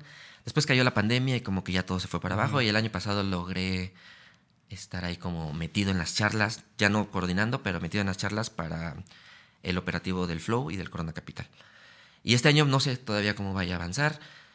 He traído como esa bandera que me gusta que mencionen que soy yo el que he estado impulsando el transporte y los operativos de transporte en las madrugadas en los festivales, pero no hemos podido hacerlo crecer. Por ejemplo, mencioné hace rato el ceremonia, me encantaría llevarlo a Azcapotzalco, pero me dijeron, no hay dónde ponernos. El mismo, el mismo parque, a pesar de que es tan grande, toda la infraestructura está hecha para el ceremonia. Sí. Si lo ponemos sobre Aquiles Cerdán, pues es un caos, los puentes, la avenida es muy pequeña, la calle donde está el parque, donde está el Walmart, también es muy pequeña. Entonces, un tema más como de, de que no teníamos la posibilidad de dónde poner las cosas, pero eventualmente pasará y si llega un gobierno con, que tenga ojos para la juventud y sepa cómo hacerlo, nos van a ayudar mucho. Pero prácticamente se, se escudaron también en, en las restricciones de, de económicas que pusieron desde el federal, ¿no? Sí, sí, sí. Como to- esto, el tema de la austeridad y los ahorros para, para campañas y demás, pues sí, sí está este, limitando muchas cosas. Esto sucedió con los tiempos extras del RTP, porque ellos pagaban tiempo extra. Y también, in- eh, intenta- intento no mencionarlo de manera política, pero también hay tantas fallas en el metro, eh, la línea 12, por ejemplo, en donde RTP está dando servicio y el metro no le paga a RTP por esos servicios, pues prácticamente son del mismo equipo. Entonces ellos me han dicho, yo ya tengo diario tiempos extras que tengo que pagar yo para pagarles a, a- mis, a mis choferes gasolinas y todo para ayudar a los transportes del metro en donde no están funcionando las estaciones del metro, que ya no puedo llevarme al Foro Sol a los, a los autobuses. Y la verdad es que funcionaba por seguridad, funcionaba hasta por pues, ¿para qué pagar 200 pesos de estacionamiento si podías pagar 7 pesos en el transporte de RTP? Pero la, la situación es también eh, la cuestión de la seguridad. Creo que queda muy clara la parte de la seguridad en la Ciudad de México. Sí. Y ahí es donde a lo mejor eh, habemos que eh, quienes vivimos en zonas un poco más céntricas. Pero pensar en irte ya a las, a las orillas, tú lo dices Tasqueña, pero de Tasqueña todavía hay un, Sí. Sí, no, y lo, un mundo hacia, hacia, hacia el sur. Así llegaban. Ese era el problema. Teníamos autobuses que llegaban a Indios Verdes y la gente se tenía que bajar para irse a, a, a Catepec, por ejemplo, claro. ¿no? Este, hacia Pachuca y demás. Eh, llegábamos a Metro Villa de Aragón, hasta ahí, y ya toda la gente que se iba por Avenida Central tenía que tomar otros taxis Claro. o o Uber. lo Y que ahí sea. sí ya es, y, y- y ahí sí es un riesgo. Ahí sí es un riesgo, porque pues de repente tanto número de gente. Los camiones iban llenos, eh, pero había supervisores de RTP que no permitían que hubiera gente colgando como en un microbús y demás. Entonces eso siempre estuvo bien. Jamás hubo un problema de, de golpes, de violencia, de nada. De repente me contaron que había gente que vomitaba por borracho en el transporte. Que bueno, eso es, Pero lo es que hasta en eso, hasta en eso, o sea, al, al final poder ir a- al festival y divertirte. Sí, sí, sí. Y de no pensar en guardar el- lo que te iba a cobrar un Uber, lo que te iba a cobrar un taxi, taxis a veces ilegales. eh, todo, todo ayudaba. Es más, hasta Ocesa nos decía, en una vez en un Corona Capital, nunca habíamos tenido tanta fluidez de salida en auto- automóviles particulares hasta que llegó el operativo de transporte, porque gracias a eso se quitaron los embudos en Añil y en Viaducto, en puerta 6 y puerta 15, y ya avanzó como todo de manera más, más productiva. Y eso ayudó un montón a, a- a la sociedad de, de amantes de la música. Y fueron acciones que en el Injuve intentamos hacer ayudando a, las- a los jóvenes, pero no dejábamos de ayudar a, estos persona- a estas personas que estaban relacionadas con el ambiente musical. Por eso buscábamos otras alternativas. Hubo mucho deporte, hubo mucho tema de salud emocional, como dije, hubo medios de comunicación un montón. Yo, como bien lo dices con tu estación de radio por internet, yo siempre creía que había manera de tener, ojo, estoy hablando de antes de TikTok, había manera de que todos los jóvenes pudieran ser, este, no, no quiero llamar, usar la palabra influencer porque hace cinco años no la teníamos Claro. arraigada, pero sí podíamos tener gente que diera su opinión en, en redes sociales. Líder de opinión. Exactamente. Eso siempre queríamos y había talleres y había cosas así. Un montón de cursos de idiomas teníamos en el Injuve, en el, eso sí en el edificio. Educación sexual. Mucha, sí. Mucha educación Yo sexual. eh, promulgué y promoví el tema de, eh, híjole, es que de repente entré al Injuve y conocí la realidad de muchos lugares, por ejemplo, Tepito, donde hay abuelas de 30 años. Wow. Eh, pasa mucho en las comunidades alrededor de Tepito, en las comunidades en los pueblos originarios, por ejemplo, en Coajimalpa. Y chavillas que tenían a su hija a los 15 y esa hija tenía a sus 15 un niño y pasaba mucho. Entonces le apostábamos mucho a eso, ¿sabes? Como entender que no queremos abuelas de 30 años porque pues tienen mucho que dar. Se supone que el periodo, según la UNESCO, el periodo de, de juventud es hasta los 29 años. Entonces decíamos, bueno, sigue siendo joven sin tener que tener una Claro. Y disfruta responsabilidad. tu, y disfruta y tu disfruta tu juventud, juventud. con todas estas opciones que, que- que se dan y, eh, culturales, pero también de educación. Yo me acuerdo mucho esa, esa, esa última etapa que, que- que yo viví cercano por, por lo, el video este que hicimos. Pero vaya, a mí sí me sorprendió muchísimo y decía, "Güey, es que aquí está. Y, no, y, y yo sentía el discurso a lo lejos, eh, no politiquero, ¿sabes? O sea, como una situación realmente en pro de la comunidad. Si me queda claro que todos tenemos que vivir de algo, me queda claro que todos tenemos que buscar también cuestión eh, económica, eh, digamos, como lo que tú, tú dices, tú planteas de repente ciertos caminos y claro que tienes que tener una, una retribución de alguna manera, pues es tu trabajo, si no serías un pensador griego y, y vivirías de eso. Pero, pero vaya, creo que se hacía honestamente. Sí, totalmente. Sí, sí, sí. No era, no era como. No era una obligación, digamos. Claro. Lo hacíamos porque nos Porque gustaba pudieron y haber pasado el sexenio sin Sí, eh, un ganábamos par de, un par de bien, conciertos, teníamos ahí un par de cositas culturales, este muevo el dinero, justifico los gastos, vámonos. No quiero ¿no? criticar a nadie, pero ahorita es lo que ha sucedido con muchas instituciones de, sobre todo de la ciudad, que ha pasado sin pena ni gloria. La directora que sustituyó a Maffer ya no está ahorita y está bien metida con, con Claudia en su campaña. Y si te pones a ver lo que han hecho en estos cinco años, pues no han hecho mucho. Eh, vi hace unos días unos tweets de ellos que se hacen llamar tío Injuve. Para mí eso se me hace de chaborrucos, que no conecta decirle tío Injuve a una institución que promueve la como la o, haz un veracidad. spot, o haz un spot y pone rap, ¿no? Ajá, exacto. Sí, ahorita está de moda el rap, como de. Este, no dejo de cantar este de. Oh. la- el nuevo rap de las drogas, ¿no? Que hay ahorita Ah, en todos claro, lados. sí, sí, sí. Y. eh, y, pues eso está sucediendo, como que volvió, volvimos a lo que sucedía hace 10 años, como son jóvenes, ponles un poquito de música y los tienes felices. Son jóvenes, ponles una película y son felices. No, tienes que entender que esos jóvenes están pensando, que las redes sociales están haciéndolos pensar, uno, y dos, que están entendiendo que el Internet es para conocer cosas, ¿no? Conocer la historia.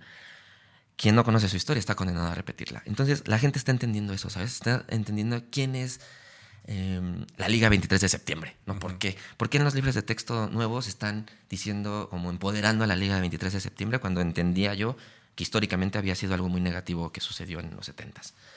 Eh, el Lucio Cabañas y todo eso que está sucediendo. ¿Por qué están redignificando a estas, estos luchadores, entre comillas, cuando realmente pues, estaban haciendo un mal a la sociedad? Y eso es lo que creo que están como desvalorizando de los jóvenes, como que no están entendiendo que ahorita cualquier persona tiene un teléfono en la mano donde puede decir, no sé si esto que me estás diciendo es la verdad, voy a investigar. Ya que investigan y saben la verdad, la pueden replicar. Y pues eso muchos gobiernos, no estoy diciendo solo en México, en todo el mundo no les está gustando, que la gente está informándose. Digo, no dejaremos de tener este memo de la niñita, este meme de la niñita de Viva AMLO, claro. pero sí creo que muchos jóvenes están entendiendo la realidad del país y, la realidad histórica del país, y eso es bueno. Creo que no hay que menospreciar a, los jóvenes. Son realmente, aunque se escuche trillado, sí son, son el futuro. Oye, y el tema, porque también eh, cuando ustedes llevan de salida, eh, presentar yo creo que uno de los carteles más interesantes que, que, hicieron, ¿no? creo que cerraron bien la pinza, que fue traer a los Pixies. No recuerdo quiénes más estaban, pero me acuerdo haber visto en, en, eh, en, Santo Domingo a Urs y estuvo Beta, creo que... No, Beta estuvo el año anterior. Creo que no, me acuerdo, pero bueno, eh, vi, vi, a varios, eh, vi a varias bandas interesantes pero les pegaron con todo, Sí. Les pegaron con todo, que si corruptos, que si les pagaron este mucho, mucho y unos contratos de los Pixies. Mira, ahí, ahí pasó muchas cosas. Eh, veníamos desde el año anterior con Caifanes, ya eh, con una velocidad, el festival estaba creciendo, creciendo, creciendo, y Caifanes dice, yo no quiero tocar con otras bandas, es mi primer zócalo, quiero tocar yo solito, ¿puedo? Pues yo a regañadientes les dije, va. Tocan ustedes el viernes solos y dos días de festival completo. Y así fue. Y el siguiente año, ya también por lana, ya íbamos de salida, ya había ganado las elecciones Claudia Sheinbaum y, y, AMLO, la presidencia. Este, y ya veníamos de salida, ya había desde septiembre juntas de los equipos de transición en los gobiernos. Bueno, pero nosotros teníamos el compromiso de cumplir y cerrar bien y hacer la última semana de las juventudes. y también estábamos ya con ese apartado del presupuesto de turismo. Dicen que si no te acabas el presupuesto, te lo quitan y lo usan para otras cosas. Entonces nosotros decíamos, no, hay que usarlo para algo y traíamos ya la carrera de los Pixies. Iban a, iba a ser Tame Impala. Yo quería que fuera Tame Bueno, los Pixies los amo, pero yo quería que fuera Tame Impala. Les mandé una carta y todo y no se pudo, no quisieran. Lo que yo quería que fuese algo moderno. No quería caer en lo de Caifanes, que había caído, como de darle a, pues, al clásico meme de pongan Caifanes, darle su espacio. Dije, ya lo hicimos, hay que intentar, ya había estado fobia, este, ya traíamos una charla con Malita Vecindad desde años antes, ese año con los Pixies compartió con un día con Malita Vecindad, y ya veníamos muy bien trabajado eso, pero pues, éramos muy inocentes y no entendíamos que ya estaba el periodo de transición, y pues sí, la gente de Morena entendió las facturas y hicieron una campaña en contra nuestra, porque lamentablemente nosotros no hicimos mucha campaña como Injuve ah, por la competencia de Claudia, Alejandra Barrales, que pues, no pasó nada y a la fecha no ha pasado nada con, su carrera política. Pero en ese entonces pues era Mancera quien dictaba cómo hacer las cosas y era mi jefe y demás y pues buscamos la manera de apoyar al partido. Y yo creo que nos enemistamos a la fecha. Yo ahorita pues, no, no me quieren tanto por ahí por eso. Pero en realidad, eh, pues fue eso, uno. Y dos, a ninguno de nosotros como fans de la música nos gusta saber cuánto cobran los artistas que conocemos. Porque siempre el mexicano pues, es envidioso y como que, ay, ¿por qué tanto? Pero te gusta, no importa, cobran un montón. pero, pero estás cantando sus canciones, no, pero están cobrando mucho. Y eso fue el caso de Maldita Vecindad y los Pixies. Las dos facturas que salieron a la luz fueron esas. La de Maldita Vecindad fue la única real porque los Pixies lo inflaron un montón. Em, y pues sí, sí nos pegaron un montón. Pero fue un éxito a fin de cuentas. Los dos llenaron un montón. Eh, la, el tener una banda como los Pixies, que había estado en Corona Capital antes, que había sido como esta banda de, de solo hacer en los Metropolitans que llegaron a hacer, y el, el, Corona, pues era darle ese, ese chance a la gente de no pagar ese boleto y ir a verlos gratis. Me hubiera gustado también que fuese Pearl Jam o, o cosas Claro. así gigantescas, pero en ese entonces hubo la oportunidad de los Pixies gracias a Tape, la gente que hace la ceremonia. Ellos eran los que nos ayudaban con las bandas extranjeras. Y pues bueno, intentamos sobrellevar la ola. A la fecha todavía me siguen reclamando cuando pongo algo.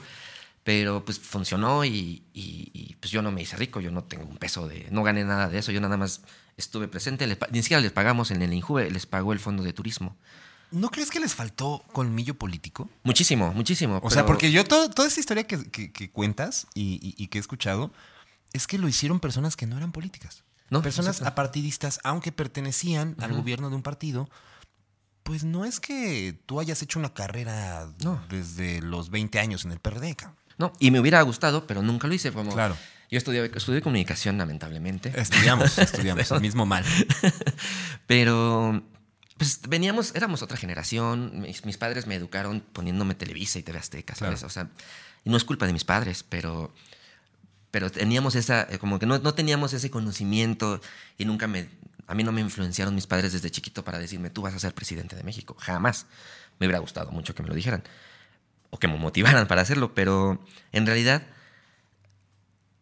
no sabíamos hacer esa política porque nuestra política era proactiva, era demostrar que podíamos hacer cosas buenas para la ciudad y por supuesto queríamos la validación del gobierno este, de la ciudad, ¿no? de, de Mancera y su equipo. Y de esa manera pues hicimos que el Injuve se posicionara como nunca desde el 2000 Sí. hasta nuestro, cuando estuvimos y pues si recuerdas ahorita estos cinco años no nadie habla del Injuve, No. nadie menciona nada de eso, entonces el tema era eso, que intentábamos hacer las cosas bien, pero nos faltó meternos en la política. A mí de manera personal me faltó mucho porque yo debía haber estado desde dos años antes haciendo ahí como ojitos a los nuevos candidatos y ahora quién sigue aquí, y ahora quién, oye, me gustaría estar en la Secretaría de Cultura, bla, bla. Y lo hice muy tarde, lo hice hasta cuando ya había ganado Claudia Sheinbaum, me reuní con Argel Gómez, que ahora es el responsable de la Secretaría de Cultura. Eh, bueno, no, del área de espectáculos y eventos eh, de Secretaría de Cultura. Grandes festivales se llama su dirección. Eh, y pues como que no, nunca, no nos llevamos bien, me trató mal en realidad. Él es hijo de Pablo Gómez, un politicazo de sí, Morena. Y fuimos a comer a- al ladito de la Secretaría de Cultura hay un farolito, fuimos a comer, me, nos- me llevó la directora de Cultura del Metro, con la que hice un montón de cosas, Vanessa Bojorques. Eh, trabajamos mucho en esos años y me, me sentó con él para ver qué podíamos hacer y todo. Y ahí es donde justo te doy la razón con el tema de que nos faltó mucho colmillo, porque debimos haber intentado demostrar que lo- el trabajo que hicimos no era político, era a favor de la comunidad de jóvenes en la ciudad.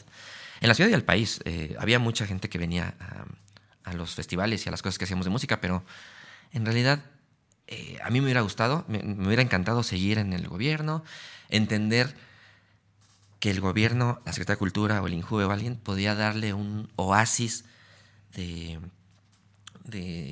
o sea, bueno, que fuéramos un oasis dentro de todos los males de la Ciudad de México, creo que era el momento y no lo hicimos. Bueno, no lo hicieron, yo no lo hice con ellos, no me invitaron jamás y pues en la pandemia también perjudicó mucho los temas culturales porque empezaron a cerrarse espacios, Sí. empezaron demás. Y con la Semana de las Juventudes siempre hubo una competencia indirecta con no ser un festival de la explanada de la alcaldía, bla, bla, bla, Claro. ¿no? la que sea. Porque a lo mejor esos llevaban a los Askis, que me encantan, o a lo mejor llevaban a Caballo Dorado, que me encanta, pero aquí era como intentar que fueran los jóvenes, ¿no? Y los, a lo mejor los quienes habían sido jóvenes antes y iban a ver a los Pixies con su matota y ahora ya estaban con sus hijos, también. Pero creo que los- tiene que ver, es que también el concepto de la juventud, tú, lo- tú lo, lo dejaste muy claro, que eh, se dice que es hasta los 29, pero la verdad es que también toda la ideología, la ideología de la juventud nos, nos funciona a nosotros, que yo, yo estoy cerca de los 40, para entender que mi sobrina está, está en los 15 años y entender todas esas, esas cuestiones que, que- que a lo mejor son mucho más visibles eh, si existen este tipo de, de- de comunicaciones, de, de- de- de propuestas, etcétera. Yo no es que ya no pertenezca al- a los jóvenes y por eso no puedo ir al concierto de los No, no, Pixies, no, no, o sea- pero puedo, yo me acuerdo haber visto niños, haber visto familias. Y creo que eh, eh, esta responsabilidad de la juventud no solo recae en los jóvenes, No, no, ni en la institución, recae en todos los demás. En todos los demás y todos los que se apeguen y todo. Este Claro. número que da la UNESCO era el el límite para poder ayudar con programas sociales a los jóvenes, Claro. digamos, ah, de manera legal. Pero por supuesto, toda la gente estaba invitada a todas las actividades que hicimos. Eh, había de todas las edades, había familias enteras en los festivales, en los eventos. Eh, había gente que te poníamos videos en las semanas juveniles de los servicios del Injuve, entonces gente que se informaba, que a lo mejor ni siquiera entendía qué hacíamos. Es más, ni mis mismos papás a veces entendían lo que hacía yo en el Injuve. Eso es lo que creo que teníamos nosotros que empezar a divulgar y lo hicimos bastante bien y hacíamos que la comunidad creciera y que llegaran, llegaran, llegaran. Y funcionó, crecimos muchísimo y pues de ahí yo creo que fue el momento pico del Instituto de la Juventud de la Ciudad de México y de ahí ha ido para abajo. Espero que este nuevo gobierno, eh, ahora que está Martí Batres como jefe de, de gobierno, él conoce muy bien el Instituto de la Juventud porque participó, tenía ahí este, con mucha relación con otros gobiernos durante Marcelo Ebrard. Y yo le tengo mucha fe que este año puedan hacer cosas. No estoy relacionado, no, no, o sea, no estoy mencionando que sean cosas musicales ni de entretenimiento, sino cosas para posicionar al instituto como una, una fuerza política que dignifique a los jóvenes y que los haga entrar. De repente, los gobiernos nuevos quieren meter a la política y en decirles cómo el PRI le hizo daño a México y todo, pero a lo mejor podrías darles otro sentido y ayudarles a entender mejor la política y quiénes son los verdaderos conservadores, quiénes son los verdaderos izquierdistas, quiénes son... Pero es que no funciona, no funciona No, así. no. Es el mensaje directo para que lo entiendas y lo repliques. Lo repliques y la Ese mentira es dicha tema. muchas veces es Oye, una verdad. Memo, es que podríamos seguir platicando muchas horas. Eh, vamos, vamos cerrando un poquito. Eh, Sí. ¿qué- ¿Con qué se quedaron ganas de hacer? Ay, pues el Hospital de las Emociones, hacerlo más grande, era Venustiano Carranza, eran, eh, no recuerdo si eran 16 o 18 cubículos, más uno, un, un cubículo de, de, este, grupal, de terapia grupal. Y pues nos quedamos con ganas de hacer un par más. Eh, había una opción para hacerlo en Coajimalpa, lejos de, no, no en Santa Fe, o sea, lejos- en Coajimalpa, Coajimalpa. Eh, había una opción de llevarlo también a Tlalpan. Ahí justo en Tlalpan participó un poco Claudia Sheinbaum porque era alcaldesa en ese entonces, pero pues ya no pasó nada. Con la misma este, Xochitl Galvez en, Miguel Hidalgo. Había, eh, nosotros estábamos en Miguel Hidalgo, entonces eh, nos trató bastante bien. a- a- bueno, a mí me trató bastante bien. La, me reuní con ella como en tres ocasiones y siempre nos daba opción, nunca dinero, por supuesto, pero siempre nos daba opción de generar cosas en sus espacios. Eh, Estaba ahí el plan sexenal, estaban unos deportivos. O sea, siempre hubo cosas como en Miguel Hidalgo que me hubiera gustado hacer más.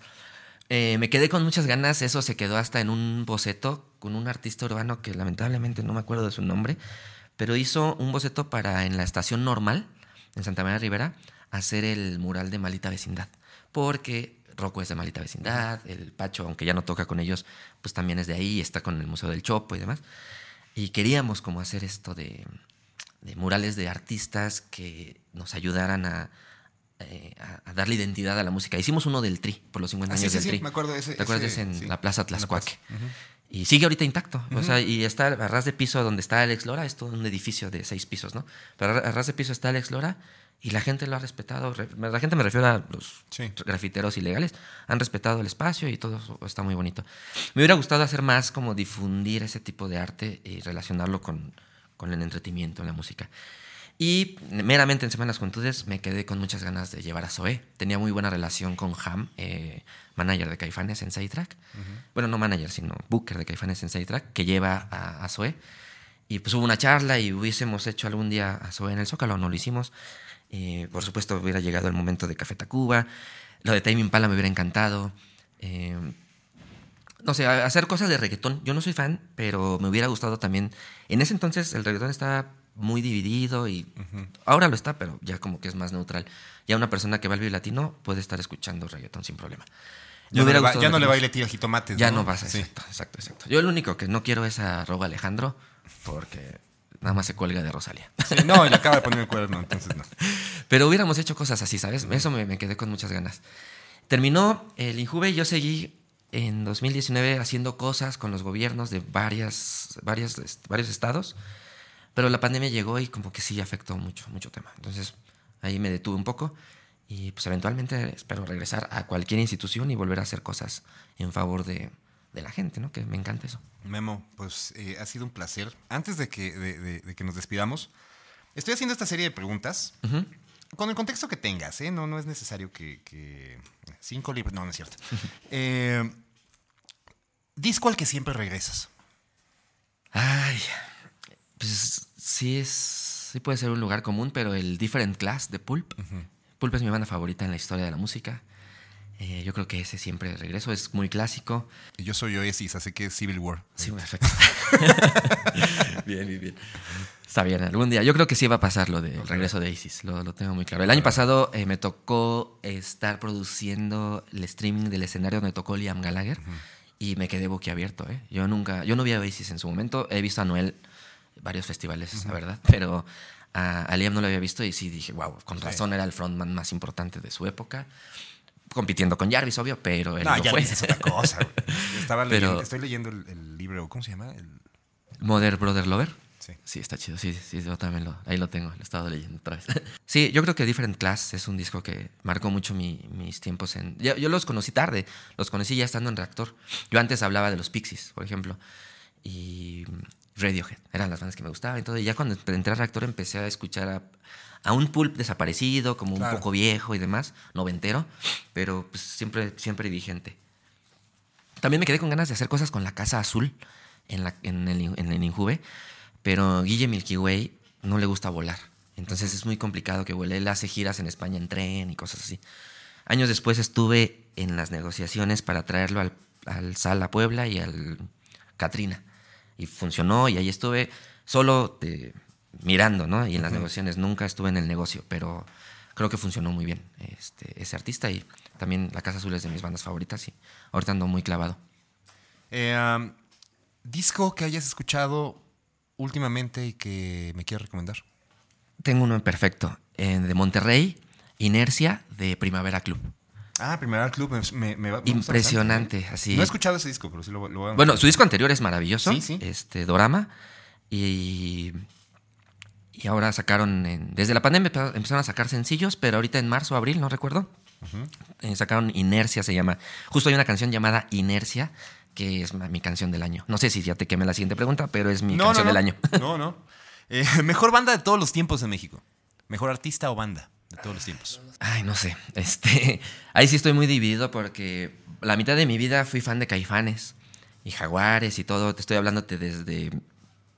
No, no, desde pequeño, pero hasta los 16, 17, sí, yo estaba muerto. Cuando regresa Caifanes, fui a los seis Palacios de Deportes y todo, pero por más nostalgia.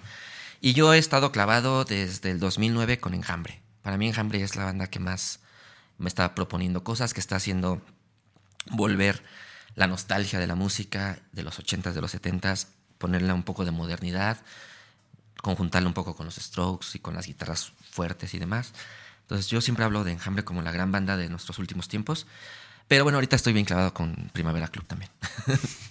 Perfecto, amigo. Pues muchas gracias, muchas gracias por, por venir. Y la verdad, eh, quiero agradecerte este tiempo porque sí, podríamos seguir platicando, podríamos seguir eh, ahondando muchas cosas que, que hicieron y que creo que a todo esto mi, mi conclusión es que les faltó ser politiqueros. Les faltó eh, entrarle realmente a la política porque eh, creo que eso es lo que pasa cuando alguien inocente fuera de la eh, fuera de la política pues empieza a ver que puedes generar, crecer, hacer y de repente lo empiezas a hacer y pues llega un momento en el que alguien te va a poner el alto o simplemente te van a dejar, pero va a acabar tu, tu ciclo y adiós a todo, ¿no? Entonces, eh, yo quiero, quiero agradecerte, amigo, por todo este tiempo, por todas esas ex- esas experiencias. Seguramente van a ser interesantes y seguro eh, tu futuro y tu camino te va a llevar a algo que, que algo más grande. sí, Estoy ojalá, yo seguro, estoy ahí estoy seguro listísimo de para todo. Yo ahorita cuando hablas esto de darle colmillo a la política, pues sí, intento cerrar el año con cosas y hacer, proponer y, y demás, porque pues ya, ya mi edad me implica ahorita volver a una institución, porque Nuestra si edad, no, nuestra edad. nuestra edad, porque si no ya el próximo, cuando termine el próximo sexenio, Sí. ya vamos a estar más grandes y demás. Entonces ahorita le voy a echar muchas ganas, he estado buscando espacios en varios lugares y ojalá, ojalá eh, lo pueda tener eventualmente y todos estarán invitados. Y no solo por el trabajo. O sea, no solo por tener trabajo, sino No, no, todo lo que se Por puede hacer generar, cosas, sí, O sea, sí, yo creo que ahí está, ahí está el tema. Alguien tiene que hacerlo y alguien tiene que hacerle ver a los políticos de tradición que los jóvenes no somos la música de moda, los jóvenes no somos el, la- el programa de televisión de moda, el influencer de moda, no somos el, el canal de YouTube de moda, ¿no? Creo que el tema es entender que hay muchísima, eh, muchísimo intelecto en muchos jóvenes y el chiste es darles un par de cachetaditas ahí para que entiendan que la vida va y la vida está chida. Ahori- Ahorita sucedió, yo creo que con todo lo del Barbieheimer, que la gente entendió y se volvió a dividir y demás, pero está entendiendo como por dónde va el tema de, de una sociedad unida. Y eso es lo que yo quisiera tener, como, o más bien en donde quisiera aportar cosas. Claro. Y ahí seguramente hay mucho, mucho camino esperándote para. Sí. Muchas gracias. Amigo, gracias. Pásala muy bien, Luis. Muchas gracias por invitarme. Gracias a todos y nos vemos en el siguiente episodio. Este podcast está producido por Luis Meijueiro. Producción Carla Rocha, Diego Ortega, José María Barrientos. Audio Luis Meijueiro. Edición Autopod. Música Exael Salcedo. Diseño y animaciones Suck My Ponies, Don Loop E. Producido por Polygon MX.